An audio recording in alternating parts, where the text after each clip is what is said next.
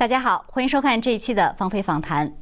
这期专访呢，我们再次请来了李南央女士。在之前几次专访中，李南央把美国的现状和中共统治下的中国做了非常精彩的比较。不过，美国社会呢在急剧的发生着变化，近期又出现了许多热点事件。那这一期节目呢，我们请李南央来谈一谈他对近期一些美国的热点事件的看法，以及他对美国社会走向的观察。南央女士您好。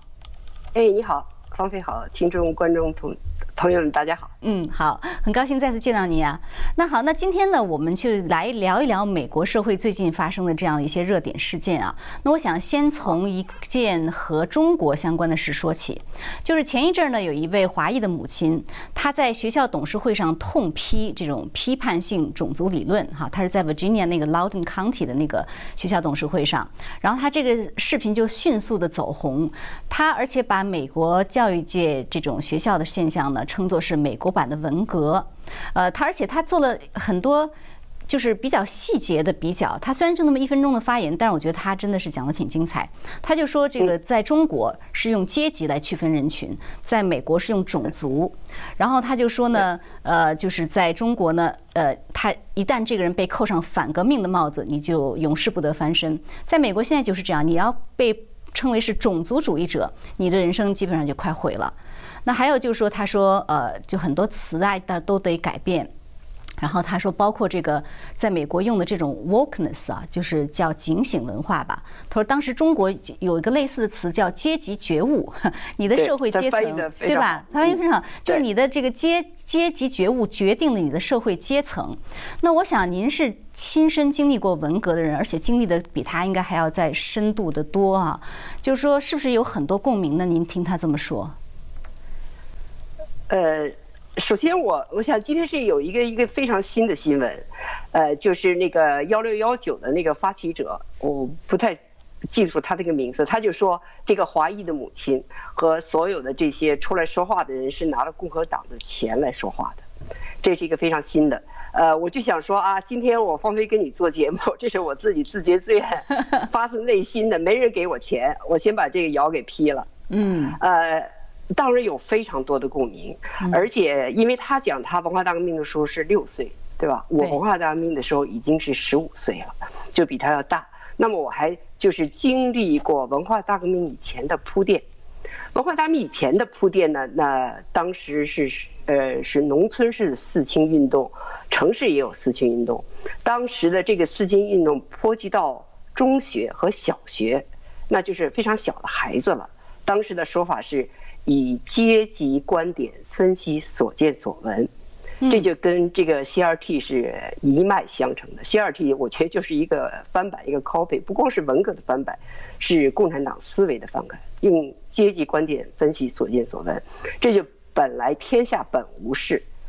硬要生出来这个事端。那我我在我自己亲身经历呢，就是本来大家好多那个都是朋友，都是呃同班同学，呃即使有。当时有有比较好的同学，有不太好的同学，呃，就是所谓就是关系不太好啊，平时也不太玩到一块儿，说到一块儿的。但是大家也没有什么恶感或者交恶，呃，就是同学嘛，就突然就用阶级观点来分析你。我记得当时我们班上有一个少将的女儿，就写了一篇作文，呃，用阶级观点分析所见所闻，这是当时比较流行的题目。然后他就分析我，哦，说。哎，说因为我的出身不好，因为我的父亲如何如何是反毛主席、反党的，那么我现在呃当了政治课代表，那我就有政治图谋，呃，因为我还不是别的课代表，政治课代表，这应该是出身好的人，然后就用阶级观点分析我的深刻的这个反动的思想背景什么的。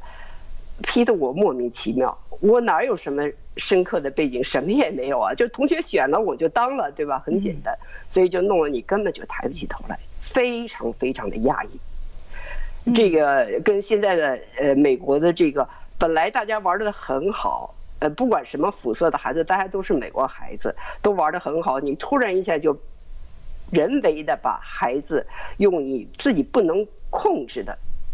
这样一个家庭背景把孩子分裂开来，这个结果是什么呢？我我分析他为什么这么做。嗯，就是呃，中国的文化传统有一个叫分而治之，就是你要这个人变成都是美国人，呃，不好被人操纵，不好被人控制。那共产党把人就用阶级分成革命的、反革命的、红色的和黑色的，这样他就好控制。就是你属于我的阶层的人，你就听我的话；那么你不属于我阶层的人，你就不能出声，我就压迫你。现在这个美国社会，如果如果大家都统一在 with people，大家都认为是自由的，可以自由发生的，以宪法为基础的，那么这个民主党就很难永远执政。就是他总是换来换去的。那么他现在想把民主党变成一个一党做大、永远执政，那他的必然是要把人先分开，就分成你是我的人和你是我的敌人。那么他就用这个种族的方式，这实际上就是像那个呃华裔母亲西说的那样的，就是呃共产党是用阶级把人分开，他是用种族把人分开。你想我自己的亲身经历啊，嗯我当时文革之前，我父亲是反革命了。但是我母亲还是革干，那我当时就要往革干这方面靠。革命干部是吗？哎，对对对，革命干部出身，哎，所以我当时填出身表的时候呢，就是我入团的时候呢，我的出身那一栏呢填的是革干，所以我后来也可能就混入阶级队伍了，就混入共产共青团队伍了。但是，一一到文革就完了，嗯，就是你你哪个出身坏，你要往哪边靠，否则的话，你就是呃隐瞒家庭出身。嗯，所以到了文革，我就变成狗崽子了。呃，美国现在的这个状况啊，不要太乐观。你奥巴马，你母亲是白人，你父亲是黑人，你帮黑人靠。呃，你这个 Megan，母亲是呃黑人，父亲是白人，然后你往你的黑人母亲这边靠，就是变成高贵的黑人血统。但是这个是因为是他要治理你的一个手段，将来长不了。你们这种血统不纯粹的人，最后。还是要完蛋的。对，我所以，我我听你刚才这么一说，我更觉得有一点类似，就是说现在在美国呢，变成说哦，因为我是属属于被迫害的阶级，对吧？我是这个是肤色也好，族裔也好，呃，或者是什么性取向也好，那我只要是把自己归为被迫害的这样的一群人中，我其实就反而有了权利要去压制别人。这就跟中共那时候毛呃文革时候老毛说这个什么无产无产者，对吧？什么工人啊、农民啊，什么血统最纯正的。那么，所谓被压迫的阶级，其实反而就是说，那么你们其他的阶级都在他之下，那我就可以用这些阶级的名义去打倒你。所以，其实美国现在，你看，它现在只是一个取消文化而已啊，但是听上去好像很温和。再往下走，就是中共的那种批斗，甚至就把人斗死的这种情况了，都有可能啊。对，对，就是如果他刚开始出现苗头的时候，你不去认识他的这个危害性，他会越走越邪情。而且它的邪性，因为它具有煽动性，孩子年轻的孩子都是很容易被煽动的。就像我们班上那个呃，我们班当时是个干部子弟集中班，就是学校把很多的干部子弟，全校的我们那一届入学的干部子弟都进入到我们班上。嗯。但是文革以前呢，嗯，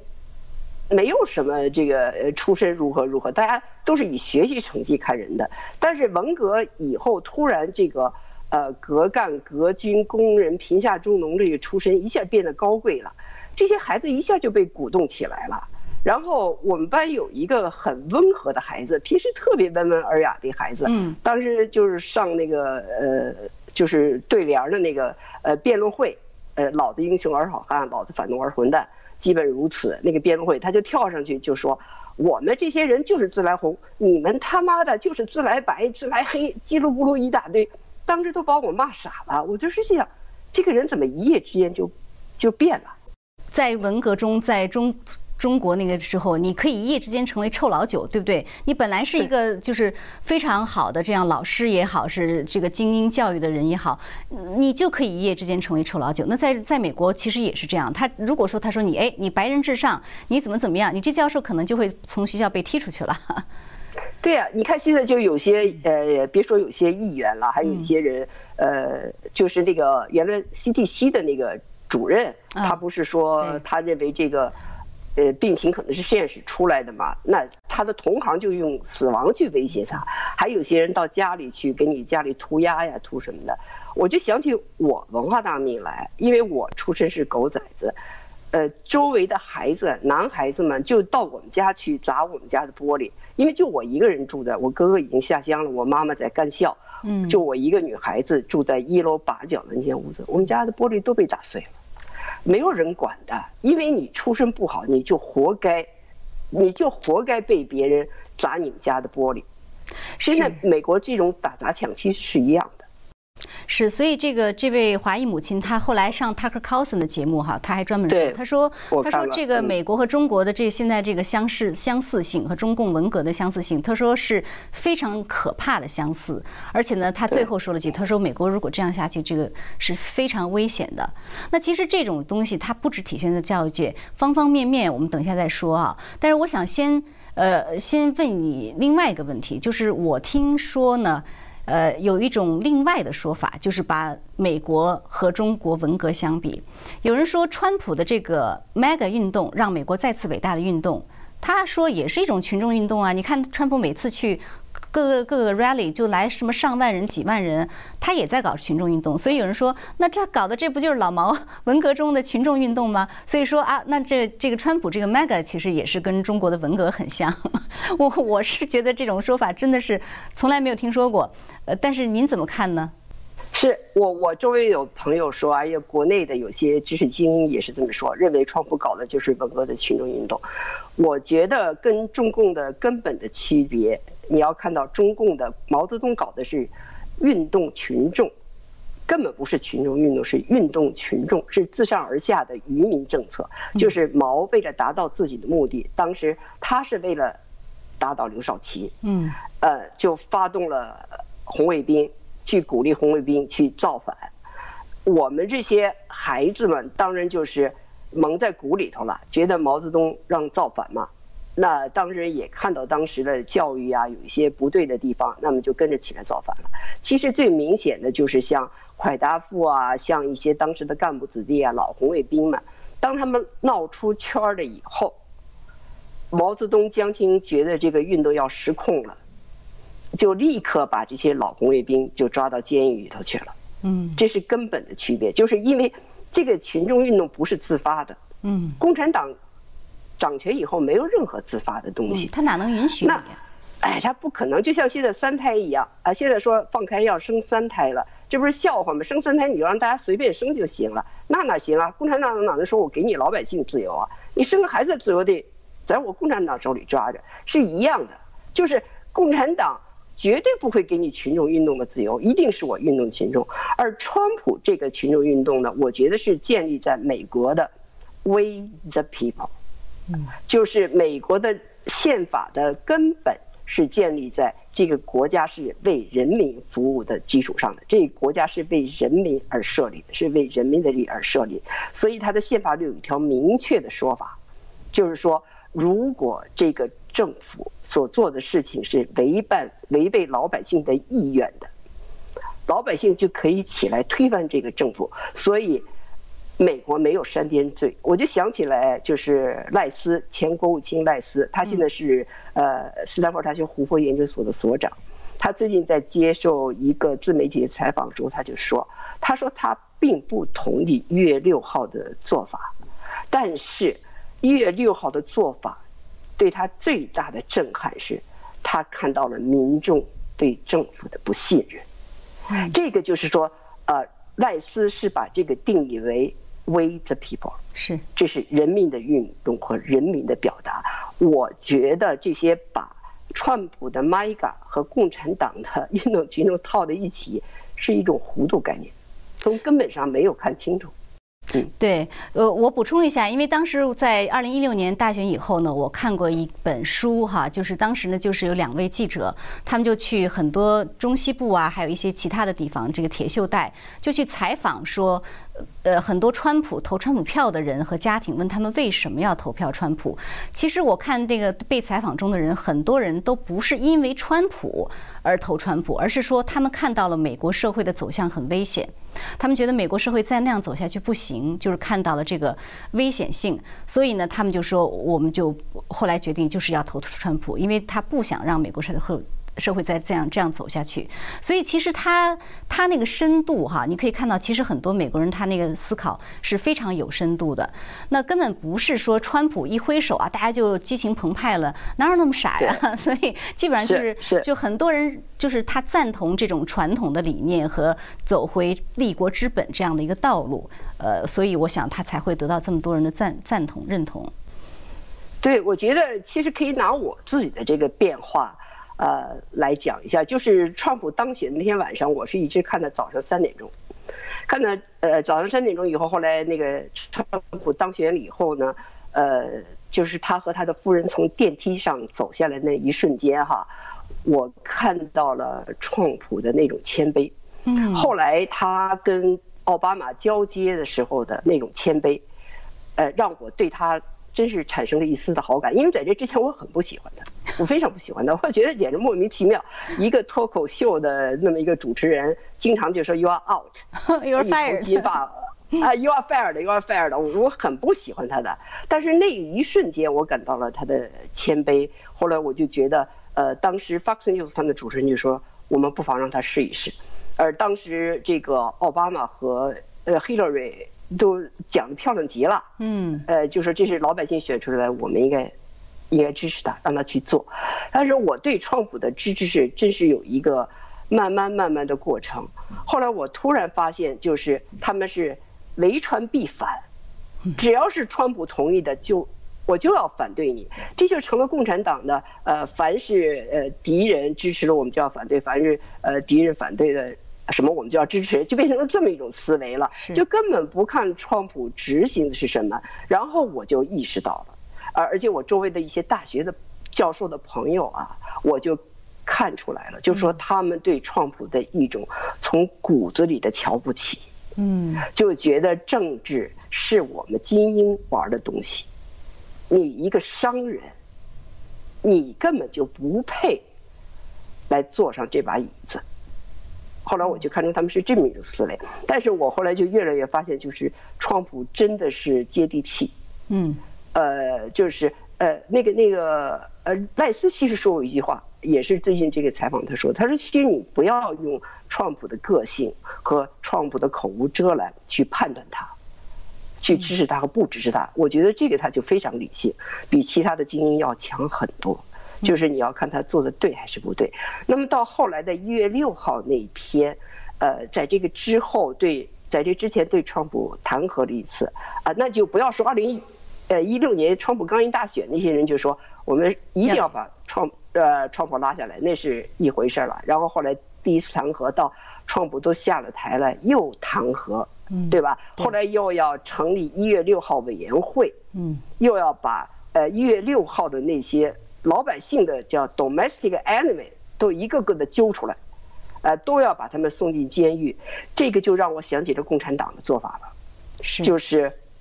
当年那个就是呃，周恩来的副手去杀这个顾顺章的全家的时候，因为顾顺章叛变了，要把他们全家都杀掉的时候，呃，这个人因为其中还包括两个月的孩子，嗯，这个人就问了一句周恩来说。革命到底是为什么？嗯，周恩来就说了一句话：“革命是斩草除根。”嚯！我我就看到民主党对一月六号那些民众的必须要，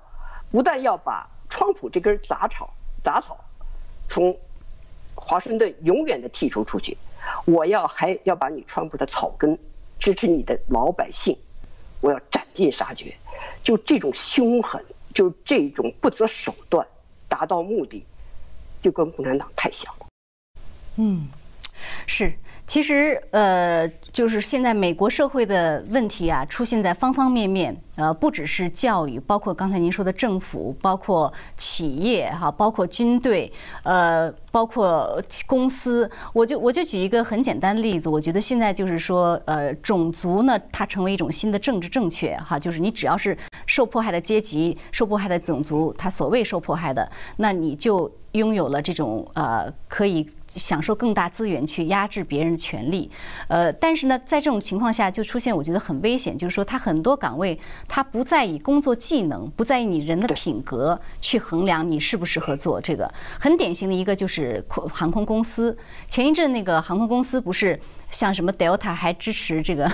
支持支持这个说呃乔州那个不能不能进行选举法案的这种改革嘛？那其实另外一个航空公司呢，就是联航 United United Airline，它通过了一个政策，也是很有意思。他说，呃，我们在以后十年要雇五千名呃机长，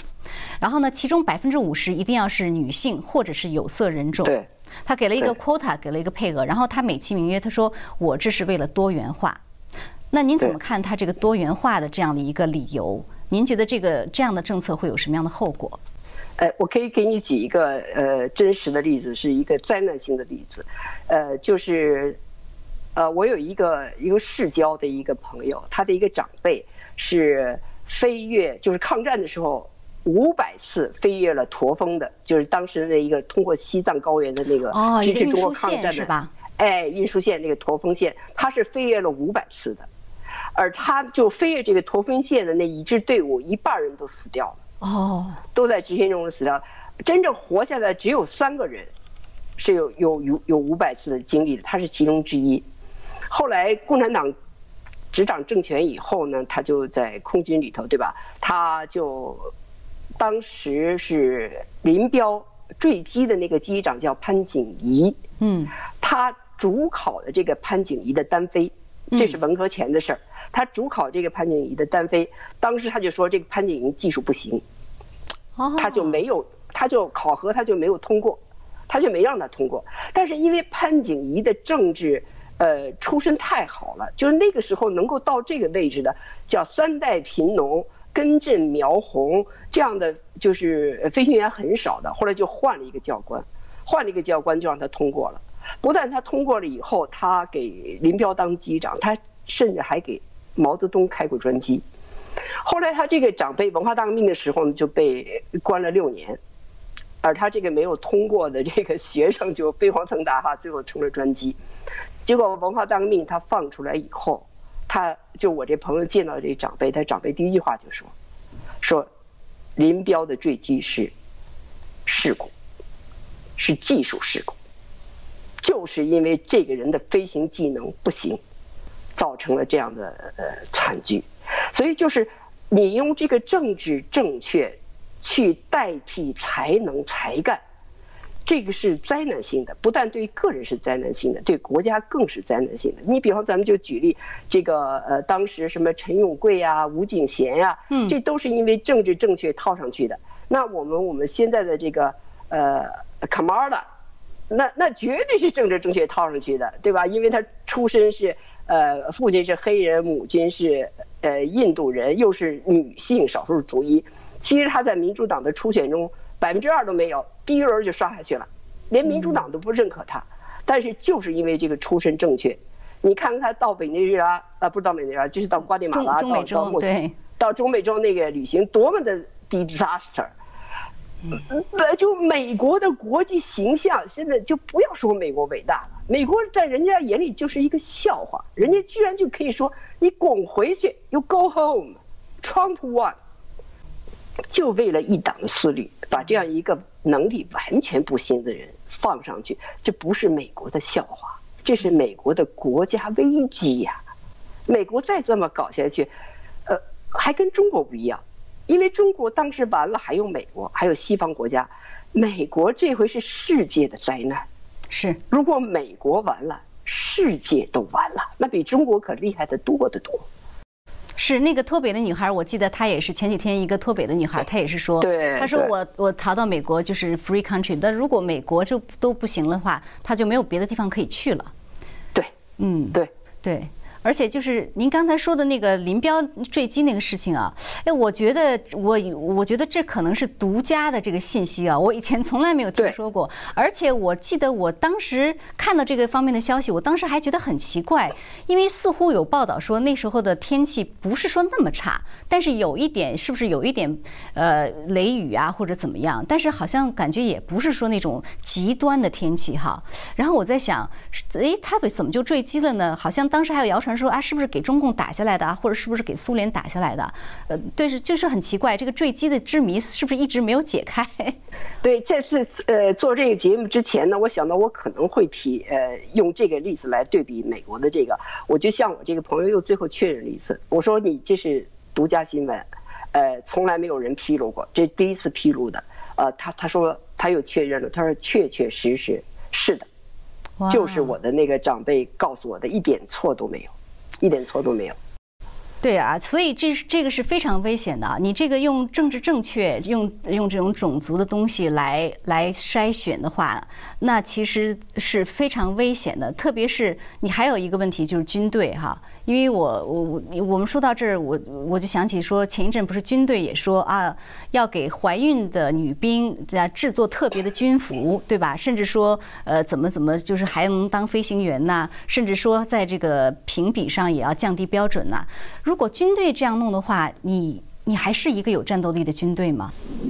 这个还是极其次要的。我觉得这个就是呃属于招生呃招员哈，他不广告。他那个呃招聘广告里还有就用那同性恋的那个做哈，我说这个战斗力的下降还是次要的。但是那个奥斯汀说说我们美国军队面临的第一敌人是 domestic enemy，这个就是最最可怕的，因为军队不是党军，是国家军队，军队以执行命令为天职，他就是打仗，除了打仗他没有任何的政治任务的。如果你把不同意见的人，或者说对这个政权不满的人，好，或者说甚至就说啊，我要换政权的人，你把它看成山巅国家政权的国内敌人的话，那么将来有一天军队像中国军队一样对老百姓开枪，不是不可能的，早晚有一天。为什么美国军队不能对老百姓开枪？因为美国的军队的职责就是抵御外敌。保卫国家安全，保卫国家安全。那么国内的犯罪的事儿，是警察的事儿，是司法部门的事儿，是法庭的事儿，跟你军队一毛钱的关系都没有。你比方说这次，呃，他们那个佩洛西调动这个呃军人保卫这个呃国会大厦，他也只能调动国民警卫队。对对对，这是民兵组织，松散的民兵组织。他不能调动国家军队，但是像奥斯汀这样的这个防长，如果他定义为我们军队面临的最危险的敌人是 domestic enemy，是国内的阶级敌人的话，这个军队能够向老百姓开枪的日子就不远了。你看，这个国会那个警察一枪把那个十四岁呃十四年的空军那个老兵给打死，到现在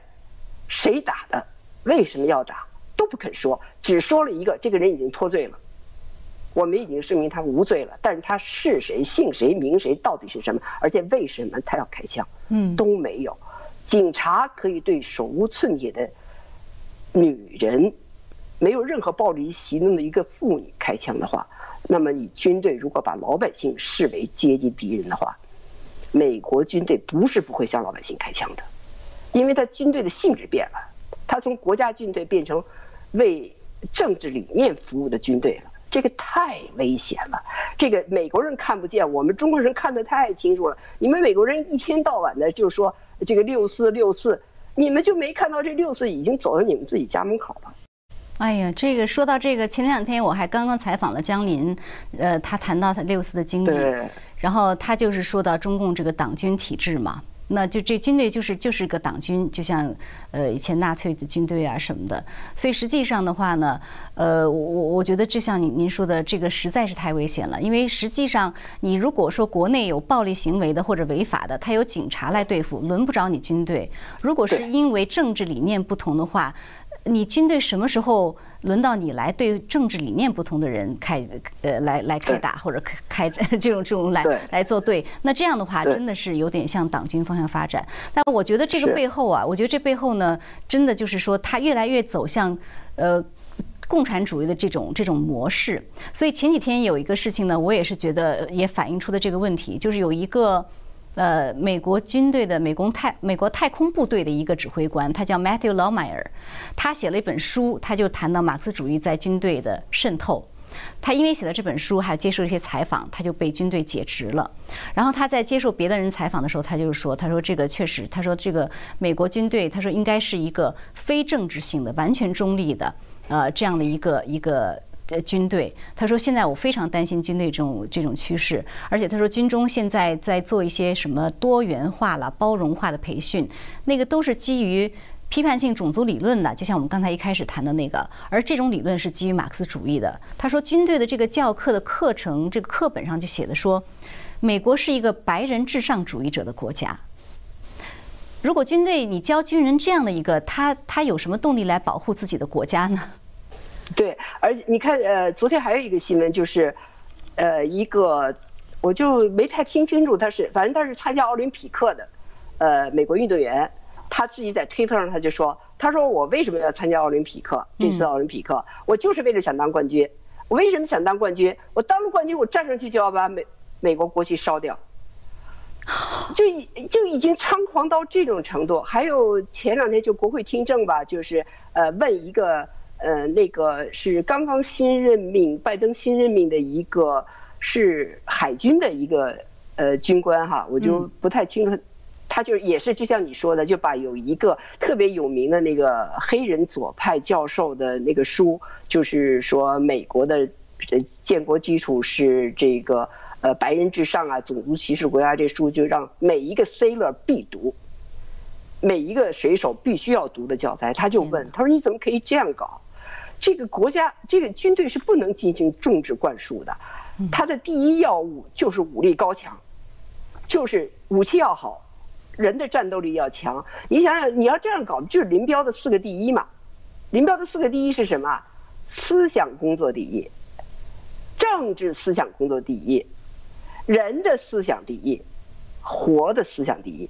哎呦，这简直是太一样了！现在就变成政治思想第一，思想第一。什么叫活的思想第一啊？他现在不就有举报吗？就是你发现我周围的这个军人同伴们有这个支持创普的或什么的，你就要举报。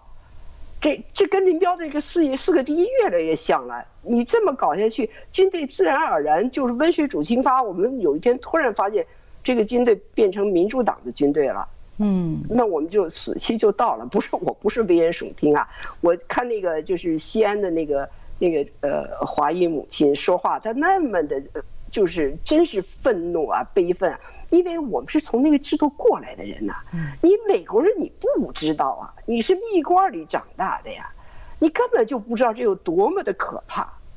你真正到来了以后，你一百年你都翻不过身来的。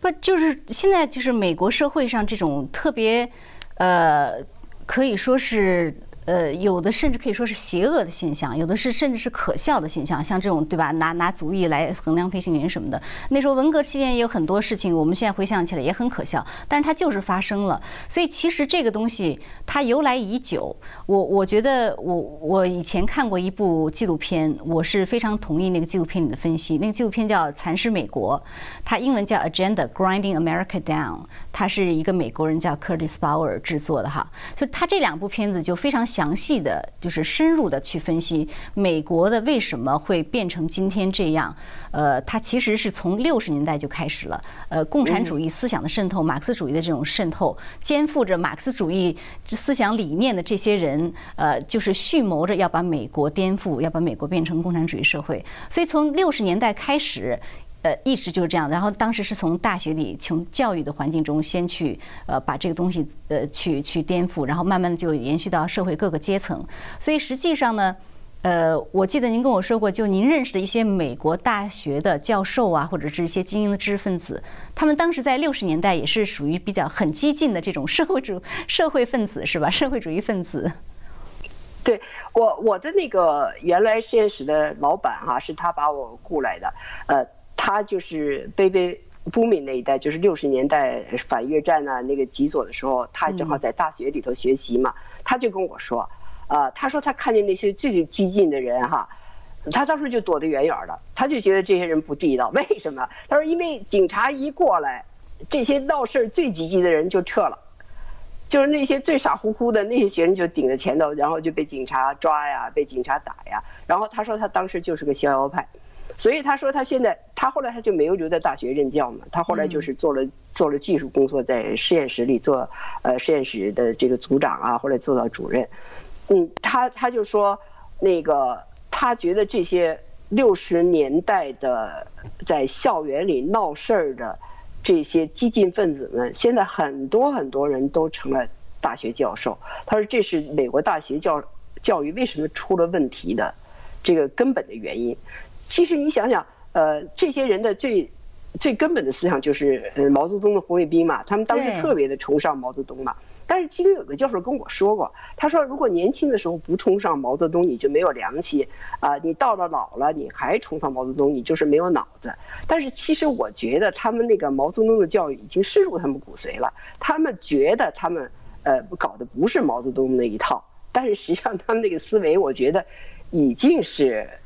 呃就是。变成他们自己的自觉自愿的去教育教化学生，叫他们叫 indoctrination 吧，就是灌灌灌输给呃给学生的这套。因为他们做了一个调查，就是教社会学、教历史的，呃，这个左派教授和右派教授的比例是十三比一。哎呦，十三比一！你想想，哎，然后在经济学里头的，呃，比例稍稍好点，也是百分之。大概是七八十，只有在做技术的这个领域里头的，呃，右派也稍稍多一点，但是也不占呃主导地位。这个美国的大学，你想，因为他们掌握了呃这个这个 tenure 的 board 吧，然后他们掌握了聘什么教授不聘什么教授，所以你说它是多元化，我觉得美国现在越来越丧失多元化，唯一保留了多元化不靠配额的。我看也就是在体育界了，就因为 因为它是靠钱运转的，the money talk，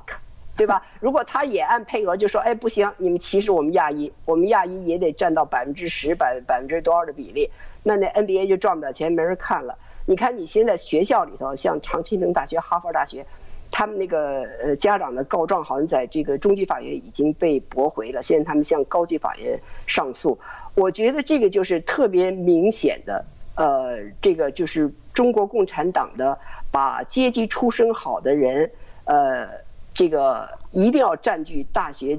这个受教的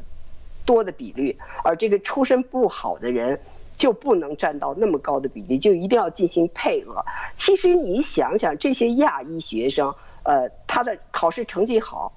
他是美国人呐。是他将来是你美国的人才啊，他是给你美国干事儿的，你怎么能把他分成说你是亚裔族裔，你就不能占到更高的份额？我就得让别的人也拉平。那这个你 NBA 里是笑话，你在大学里你怎么就看不出这是个笑话？你怎么就能把这些亚裔人不看成美国人，不看成是美国人的骄傲、美国人的才能和美国人的希望啊？本来嘛，多元化嘛，就是大家各有所长嘛。你怎么能是取短压长呢？这不是自己摧毁自己的国家吗？这跟共产党一样，就像当年那么多右派子弟、那么多资本家子弟、那么多地主子女，高智商用极其优异的成绩考进了好的大学和考进了好的这个中学，但是就因为阶级成分不能让他们进去。嗯。而你想，中国到现在为止，除了这个啊中华饮食有自己的发明创造之外，哪样东西不是偷来的？哪样东西是你自己发明的呀？就是因为你对人才太摧残了嘛。我记得我当时出国以后，戴琴跟我说过，嗯，戴琴说，哎哎，南阳，你现在我我想 我就一个初中生，我最后呃退休的时候我是四级工程师，我们那个整个实验室里没有多少四级工程师，他就说，哎，共产党怎么把你这人才给放走了？我说戴琴啊，我在。中国，我什么时候人家把我看成个人才了？我我当年要要评工程师职称，费了多大的劲呐！那人事科的人就把你压死、踩死，说你根本就没有文凭，就根本不用你，就不能，你就能以工代干，你就不能当工程师。后来我就问我那个美国老板，就是我说的这个呃六十年代西澳派的老板，我就问他，哎，我说的，当时你也看我的这个背景资料了，你怎么就我一个？中学生你就用了我了呀？嗯，他说我都忘了你是什么学历了，我只是觉得你能力够，嗯，我就用了你了。我都觉得现在这个美国这种良好的传统啊，真的是越来越少。你想我们当时的实验室，真是世界各地，光这个外国人就五百多人，哇，大家都都来，就是一下做这个世界上最大的加速器工厂。那么集中那么多人才，我记得当时我们的 HR 的那个 Director 叫 People，嗯，是一个黑人，是一个黑人，怪不得这么多人。对，叫 People，是一个黑人，特别的就是 gentle，，特别的绅士风度的，从来没有过说什么黑人、白人、亚裔，呃，就是任何的歧视，我从来就没有感觉到人家对我的歧视。其实我觉得就是多元化哈。真正的多元化，就像您刚才说，它就是美国就是个民族的大熔炉，它根本不看你什么人种啊、肤色啊、什么 ethnicity 啊，就看你的能力和你的品格。那所以美国才是一个多元化的社会，而不是配额啊。多元化不是配额制度。对，你看，就是呃，现在好多的叫什么 feminist，呃，什么什么有配额啊这个的，我就觉得，呃，实际上不是按着人的才能和人力去使用人才。而是二，因为你是黑人，你是呃妇女啊，呃，就是我觉得这个其实是真的是，呃怎么说呢？是，反正应该说是反反制反制的一种一种做法。你想，我我在实验室工作的时候啊，我们一开会，只要是开就是工程师的会，呃，就我一个女的，其他都是男的，我从来没觉得配额不平等。但是你一开这个物理。搞物理的人的会，那女的就比较多，就是女的男的差不多就各占一半。我觉得这他就是因为性别，他就有这个喜欢的趋向嘛。嗯，呃，这个妇女可能她就不特别喜欢干工程这件事情，这并不是因为对她的压抑和不平等，她就自然有一个取向。你就不要人为的说啊，非要有多少配合的女工程师，这就把不把你自己的这个工程队伍的能力就给拉下来了嘛。对，所以我觉得，嗯，你你说，对，我就觉得美国这样是，就是用你的才干，而不是说，呃呃，你是妇女啊，或者说你是黑人呐，我这个组里头必须要有黑人工程师啊，然后我满世界找不着，我就扒拉扒拉，就是够不够的，只要你是黑人就进来，这不就很坏事情吗？哎，所以就是刚才像我举的那个例子，就是美联航的例子，他就说他有百分之五十的人一定要是妇女，或者是有色人种。他美其名曰，他给了个很高大上的理由，他说这是多元化。但是就是您觉得这有什么不对劲儿呢？就是他如果说哦，我这是 diversity 呀，我这是要我要 promote 就是 same same principle 啊。Diversity 的最大的好处是什么？就是把每一个族裔的最优秀的东西。把它竭尽全力的把它发挥出来，这是我原来最看好美国的。我觉得美国它这个社会的特别大的优点就是说，你如果你能力不够，但是呢，你就去当个加油站的工人，你就一辈子活得快快乐乐的。你咱们去去饭馆也有体会，就那些 waiter waitress 什么的，哎，那个高兴，就好像他世界上干的最好的活一样，因为他喜欢这个嘛，对吧？你现在用配额的制度，那。你想那个呃潘景妮那是最好的例子，嗯，就是他的才干并不够，但是因为你需要你这个组织里有纯粹的贫下中农血统的人来做事情，呃，就还呃咱们再举中国的例子，就是中国那个时候做教育革命的时候，就是说因为大学里头，呃真正的工农子弟非常的少。嗯，后来就在文化大革命以前是六四年、六五年，呃，就连续招了两届的叫工农子弟、工农贫下中农子弟，就这些人的分数线是不够的，嗯，就是呃不够大学录取分数线的，但是就是因为要扩充知识分子队伍的工农化。就是我不能让你知识分子队伍里头永远让你知识分子的出身的出身不好的人占据主导地位，我要慢慢的要把这血液换成工农子弟，贫下中农子弟，呃，要占据我们的教育阵地和占据我们的科研阵地。后来我进厂里以后，我们厂里分来了就是不少的大学生，其中就有很多是这样的工农班出来的大学生，那很明显的就能力不够，就 能力我们有时候就管他叫大高四，高四生就觉得就连我们这些中学生，就是这个智力都不够，这个叫自毁长城啊，自己毁自己国家呀，那更别说你如果说做飞行员，你做军人。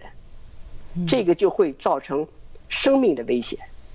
造成国家的危险。你想，你你如果出去作战的话，你能力不够，特别是怀孕的妇女，你还让她去 开战机，你们开什么玩笑啊？开什么玩笑？真的是，真的是。所以，您觉得现在美国社会最大的危险是什么呢？是是是在走向集权社会吗？我觉得最大的危险就跟共产党一样，就是把思想。变成宗教信仰，嗯，就是把这个思想，毛泽东思想，当时我们就是我父亲那时候在世的时候老说一句话，说斯大林和毛泽东的最大的不同，就是，呃，毛泽东不但要把你人管起来，把你人的行为管起来，他要把你的思想管起来，你的人要统一在毛泽东思想之下。现在美国就是这个趋势，就是他把呃左边的、右边的。民主党的、共和党的不同的理念，他把它分成正确的和错误的，和绝对不能接受的，而把民主党的这套理念，其实就是从马克思承继下来的这套理念，把马克思主义变成一种宗教信仰，灌输给学生。现在就是很多的公立学校里的宗教课程，就基本都取消了。我记得我女儿上大学的是在 U C San Diego 的时候，她还有宗教课的哦，还讲讲圣经啊，讲什么的，她讲起圣经来头头是道。但是现在这些课程都被取消了。我知道那个 Rice 到了 Stanford，就是从国务卿什么退下来以后，到 Rice 到 Stanford 去做教授的时候，他就发现 Stanford 的宗教课程已经被取消了。嗯，但是这个取消以后，他这个空缺被谁？填充了，就被这些极左思潮的教材，什么白人至上主义啊，呃，被这个一六一九这这些工程的填充进去，而这个被填充进去的思想，最可怕的是它变成一种信仰，就像过去的共产主义信仰，灌输给下一代。嗯，我们当时就是被这个洗脑洗成共产主义的思想，而洗共产主义的思想的最大的危害是什么？就是人是无足轻重的，嗯，国家党的利益在你之上，就是为了国家和党的利益，一切的个人利益都是可以牺牲的。人没有了，这就是肯尼迪当时的话：不要问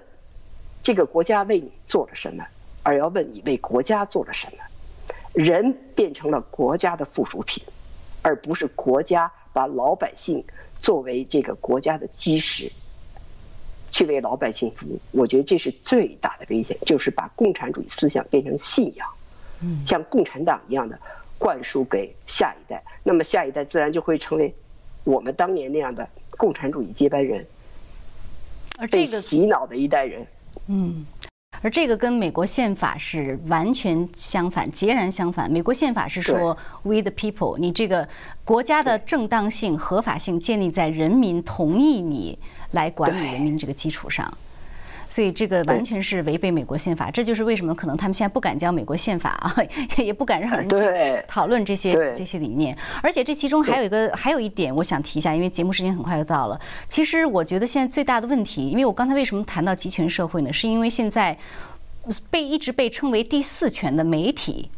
媒体和社交媒体、高科技公司现在似乎在助长这样一种趋势，就是它支持的完全是一一一类的，就它可以说都支持左派的这一类的理念。所以在这个这点，在我觉得在这个疫情上体现的也很明显。呃，不管是当初的这个病毒溯源啊，说你实验室泄露论是阴谋论，谁也不许说，说了我就封你的号或者删你的贴啊，或者你推特账号就关了。到现在疫苗也是这样的，疫苗也是基本上你不能说一些呃讨论它有什么副作用啊，这个合不合适啊，这个疫苗本身它是不是一个实验品，你是有权利可以不打的。这个在 YouTube 上它就有很多社区规则。对，我觉得这个背后的其实一个根本性的问题，就是我刚到美国来的时候，我就感觉到，就是美国是不允许有垄断资本主义的，就是你做大了以后，我就把你拆散，我就把你拆分，就跟 NTAT，我当时在德州的时候叫 South Bell，South Bell 实际上就是从就是那个电话公司啊，是从 AT&T 分出来的，就是说媒体被大财阀所控制，它自然就变成大财阀的传声筒。或者说，有些很有独立见解的人的生存空间就会非常的困难。其实我说，呃，媒体和宣传最根本的区别是什么？宣传是不进成不计成本，嗯，呃，就是像人民日报，都没人买，没人看，我照出不误，我一分钱不赚，我这共产党是源源不断的给你人民日报，我给你钱。嗯，你们给人民日报做事的人，你们活得好好的。你想那个人民日报那大院儿，那个大院里的那个住房，那种各种各样的条件好的不得了，而且报纸其实根本就不赚钱，而媒体呢，是他要靠赚钱生存的。可是你现在看看美国的媒体，你看看那 CNN，我那天特意上 CNN 看了一眼，那个他那个节目后面的一片骂声，就没有说他好的，全是骂他的，呃，收视率越来越低。哎，他给你照宣传不误，这个就明显的他是走向宣传了。他不，我我根本不要赚钱，我也不需要自己养活自己的。而这财团在后头，我只要替这个财团发声，这个财团能够通过民主党捞取他这个财团的利益，他就可以存活下去。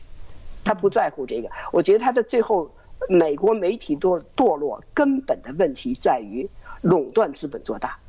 嗯，在很多的领域里，它变成垄断资本，它没法被拆分，所以现在一定要把 Facebook，要把 Microsoft，买买把把这个叫叫什么什么，呃，Amazon，这些大的公司一定要把它拆散，也一定要把它打散，不能让它做大。嗯，而且就是说呢，就是他在这种呃审查下哈，可以说是现在是一种 censorship，在这种审查下，它其实会有非常危险的结果，就是因为刚才比如说我谈到疫苗，呃，您自己就有这样的一个亲身经历，是不是？您觉得能不能跟大家分享一下？就是因为疫苗信息的不透明。对我，我对这个呃疫情以后，特别是后来就是打疫苗的这个事，因为媒体上。你当时听的基本都是一面之词嘛，就是说一一定要做，就是这个打了以后的这个副作用，呃，而且说这个疫苗是紧急状况下批准的使用疫苗，而不是经过一个多年的按程序完整的一个审核过的疫苗，它确确实实是 CDC 紧急状况下批准的疫苗，这个情况我们知道的不多。后来我当时因为我有血癌。所以就是被作为医生的第一批打疫苗的人，就放进去打了。那我想都没想我就打了。打完以后，我就是因为我本来的我这个血癌就是血小板高，嗯，就是就是就是说它得一变俩两变四四变八八变十六，呃，就我如果不用化疗去控制它的话，我我的整个人就是全部的血液里都是 clock，都是血栓了。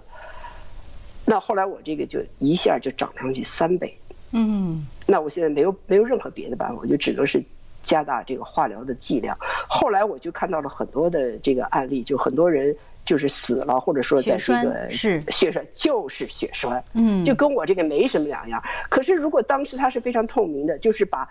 双方的意见都讲出来，就很多人就可以有自己的思考，对吧？就是我根据我的体能我去判断，因为美国的医生从来不会。坚决强迫你去用药的，但是现在我发现这个变了，现在就不是医生强迫你用药，而是这个政府是大学，对，怎么怎么可以这样做呢？对，怎么可以这样做？就把这个医药变成了一种政治，Fauci 甚至就是说你反对我就是反对科学，把一个人跟科学等同起来，这不就是共产党吗？共产党就等于科学，你反对共产党的这个在医学上的措施的话，你就是反科学。这个 Fauci 居然到这种程度，媒体还在接受他的采访，没有媒体公开的说你 Fauci 这样说简直是违反科学。这这个美国现在到医学这也走到这一步，是一党做大，一党的言论做大，这个是直接威胁到老百姓的生命安全。反正我是直接的受害者，我也没招了，我就得只能赖我自己脑袋当时太不灵活，太太不多听点信息了。所以这些信息你必须得透明，大家才知道。那那你科学家本人其实他都很多不知道的。如果把它包装成一个权威的意见，呃，真的是会误导，会害很多人。包括现在像呃，其实现在我觉得。呃，也是有一点点风向转了，因为呃呃这几天我们看到说，呃有关这个病毒的这个源头啊，怎么怎么样啊，这国际社会包括美国也要追查这个源头。呃，以前一些帮中共说话的人，现在也在从不同的组织中被剔除，所以呢，现在似乎风向有所转化。但是这个，但是这个风向转化里，我觉得最不好的一点，它不是出于对老百姓人身的安危的。嗯，关怀的转变，而是因为政治趋向的转变，因为觉得这样对自己不利。我觉得这是最最不好的表象。就是我赞成川普，是因为川普把人放在第一位，是把老百姓的利益放在第一位。而共民主党的任何的做法，你现在看的非常明显，他支持这个不支持那个，他都是以他的政治为取向，老百姓人甚至把你看成白鼠。小白鼠根本不把你看成人，看不到，我看不到民主党对人的尊重，只看到他们对自己一党的这个政策，这个私利的关怀，这这是我，我觉得最危险的地方。大家一，就是我我我真的希望大家能够看到这一点。这就是为什么川普会得到那么多 We the People 的拥护，因为他觉得川普是为他们的利益着想，而这一点，赖斯看到的。嗯，赖斯说，川普的支持者。是被精英遗忘的民众。嗯，对，我相信，我觉得这是这个国家的大多数人啊。但是现在确实因为，呃，很多歪风邪气，呃，就是到处盛行，所以呢，一下子让很多人可能受到影响或者受到压制。那希望以后能够有更多的正气上升。呃，特别是像南阳女士，您今天讲的很多 这种观察呀、经历呀，您的这种思考啊，我觉得都是非常正向的。希望能更多的人听到。对，就是我觉得到了我们回报这个国家的时候了。我觉得至少我自己是受益于这个国家。我一个普通的中学生，在在中国完全没有出路的这样的一个，我到美国能够做到这样的一个程度，做到四级工程师，退休以后又可以做了六年的这个胡佛的 visiting fellow。我觉得是把我个人的能量发挥到了极致。这个国家给给予我，给予我的家庭。太多的好处了，我们很多中国人，特别是那些拿了六四绿卡的人，我知道很多人把自己的家属接过来了，在这活得悠哉悠哉的，而还有很多人去嘲笑我们这些关心美国政治的人。我觉得这些人有一点良心，要站起来回报给这个国家。我们中国人讲的是滴水之恩，涌泉相报。到了我们回馈给这个国家的时候了，这也是我跟我的美国老板说的。嗯，我说我感谢你，感谢美国给了我们这么多的好处。嗯，他问我怎么办？美国到了今天这个地步怎么办？我说我会发声。嗯，我一定要说出我说的话，我要为，就是说 Save America，我做点我自己能做的事儿。是，是我们都是亲身的呃体验到了美国是怎么样的一个 Land of Opportunity 哈，机遇之地。自由之地，该到了我们做些什么维护这个自由的时候。我我就是要对听众们表示一下感谢啊！我上次念了一个大白字儿，呃，那个应该是舐犊之亲，我念成舔犊之亲了。我这次好好的赶快纠正一下，我谢谢听众们给我指出来，哎。好的，好的，对，那我们也欢迎呃观众朋友们、听众朋友们在呃给我们更多的留言和反馈。如果有给呃南阳女士的问题啊，或者是呃想分享的一些东西，我们也可以转发给她啊。那特别现在呢，我们现在是有这个新的频道“芳菲访谈”，也希望大家广为呃帮助宣传，也帮助点赞转发。好的，那非常感谢南阳女士，那我们就下次节目再见了。哎，好，谢谢你，谢谢你给我机会说话，谢谢，谢谢。好，观众朋友，那感谢您收看这一期的芳菲访谈，我们下次节目再见。